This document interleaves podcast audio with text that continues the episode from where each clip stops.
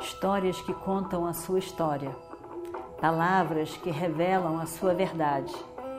Com você, o conhecimento milenar dos Vedas. Escute diariamente e recomende a um amigo.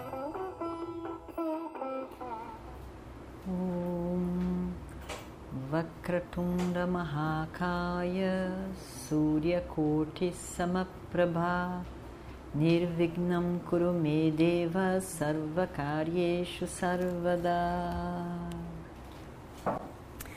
Continuando então a nossa história do Mahabharata. Você é tão bonita. Você é tão bonita. Como é que uma mulher tão bonita como você está sozinha, completamente sozinha? Por que você não se casou? Ou como que você não se casou? Como que nenhum homem conseguiu escolher você como esposa? Por quê? Por que você veio para nossa cidade? O que você está fazendo aqui? Da onde? Da onde você veio? Eram tantas perguntas, era tanta tantas dúvidas, tantos querer saber da rainha. A rainha não conseguiu entender como aquela mulher tão bonita, tão digna, tão com uma presença tão grande, bela, apesar das roupas rotas, rasgadas, sujas. Ela não consegue não consegue entender. Algo ali estava meio misterioso para ela. E ela então faz essas perguntas todas. E Draupadi diz, se acalmando, ela diz: Minha rainha, eu vim ao seu país, ao seu reino, para poder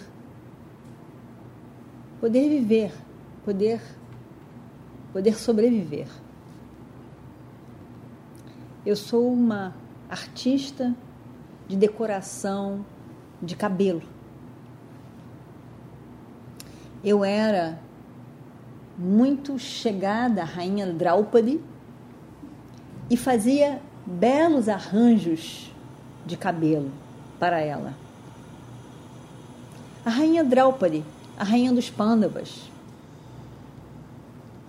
Mas agora, agora eu estou andando por aí sem um lugar mais para ficar. Agora que os pândavas e a rainha deles estão na floresta. Como que as, a minha arte de decorar cabelos pode servir de alguma coisa hoje para a rainha Draupadi que está na floresta, que foi mandada para a floresta. Então, eu estou aí, sem um serviço, escutando falar da senhora, das suas boas qualidades.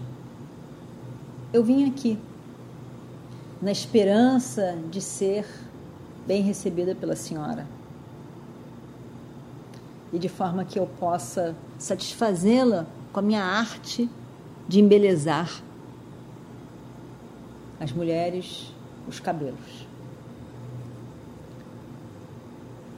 E eu espero que a minha esperança encontre um refúgio na Senhora. A rainha Sudeshna diz que que sim, com certeza, que ela manterá Sairandri no palácio dela, que ela não precisa se preocupar, que ela esperava que ela fosse feliz. Tudo isso ela disse. E ela disse: Você pode fazer uso desse palácio, o palácio só da rainha. Você pode fazer uso desse palácio como se fosse seu palácio. Você diz que você viveu com a rainha Draupadi, rainha dos Pandavas. Você deve ter tido muitos privilégios lá com ela. Eu posso imaginar. Aqui nós temos esse lindo, lindo jardim no interior do palácio. Quando você quiser, você pode vir passear aqui, pensar, relaxar, soltar um pouco das suas, dos seus pensamentos e suas preocupações. Eu posso perguntar o que realmente lhe preocupa? Draupadi já estava tomada por, por tudo, na verdade. Pelaquela situação toda da floresta, por esse ano desconhecido de todos como passaria, pelaquela situação horrível que ela nunca passou na vida, que ele passou na rua antes de chegar no palácio da rainha. Ela então chora. As lágrimas começam a sair dos olhos de Draupadi e a rainha fica tão emocionada com aquilo que pega Draupadi como se estivesse pegando uma criança e coloca com a cabeça deitada no colo dela e acaricia como se fosse uma criança de fato. E, e aí Draupadi diz: Eu sou Sairandri. Eu tenho cinco maridos Gandharvas. Gandharvas. Seres celestiais.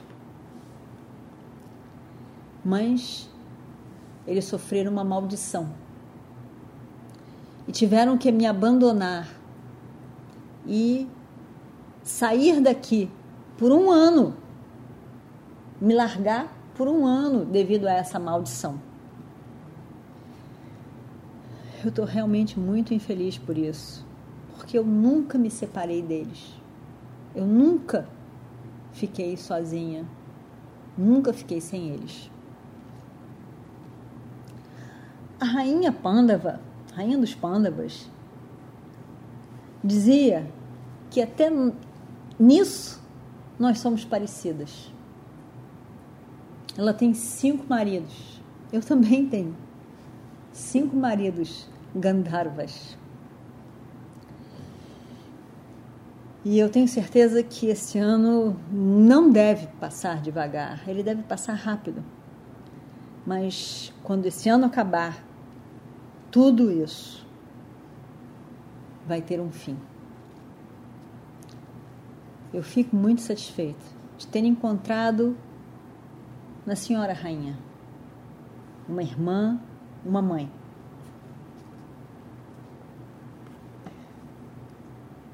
Sudeshna tinha sido muito simpática, acolhedora, afetuosa também com Sairandri. Mas de repente ela para. Draupadi não sabia por que o silêncio? E então ela diz: Eu só tenho uma coisa a mais que eu gostaria de falar. Tem uma coisa que que me preocupa. Você é bonita demais. Você é muito bonita. Muito. Você sabe, o meu marido, o rei, ele é muito suscetível a mulheres bonitas e charmosas. Ele, ele facilmente se apaixona por elas. E aí? Se ele se apaixonar por você, Draupadi diz: por favor, por favor, não se preocupe. Você não precisa se preocupar. eu não vou abusar da sua bondade, nem vou permitir que o rei me veja. Eu não serei vista por ele. Eu não sairei desse palácio. Sempre eu permanecerei dentro dos, dos quartos escondido. Que ninguém me veja. Eu não quero que ninguém me veja. Eu não serei vista por ninguém. Além do mais, se de alguma maneira eu for, eu for respeitada por alguém, os meus maridos, os Gandharvas, são capazes até mesmo de matar a pessoa que me desrespeitar, que me ofender de alguma maneira. Então, eu quero ser muito cuidadosa, em especial, de forma que eu não possa ferir a senhora de maneira nenhuma. Pode confiar em mim, completamente. Sudeste não ficou satisfeita. Ficou também, ficou também tocada. Tocada pelas palavras de Draupadi, pelo cuidado que ela teve, pela, pela escolha de não ser vista por ninguém. E ficou satisfeita. Draupadi, então, vendo que ela relaxou, diz: Eu quero, eu tenho mais, mais dois pedidos eu queria dizer que eu não como comida que foi deixada.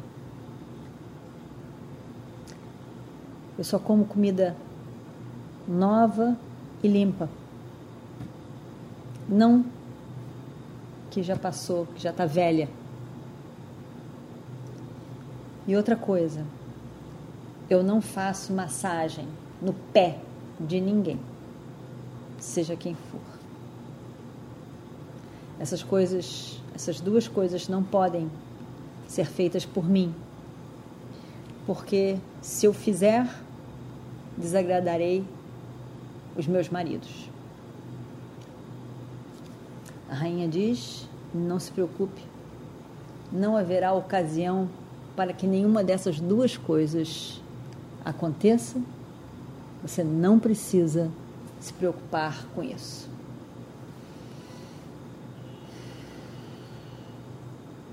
Draupadi fica feliz. Sairandri fica feliz. Relaxada. E nesse momento ela já acha que vai ser mais fácil do que ela pensava. E os outros? e vamos ver o que acontece no próximo capítulo. Om Shri Guru Bhyo Namaha Harihi Om Histórias que contam a sua história, palavras que revelam a sua verdade. Com você, o conhecimento milenar dos Vedas. Escute diariamente e recomende a um amigo.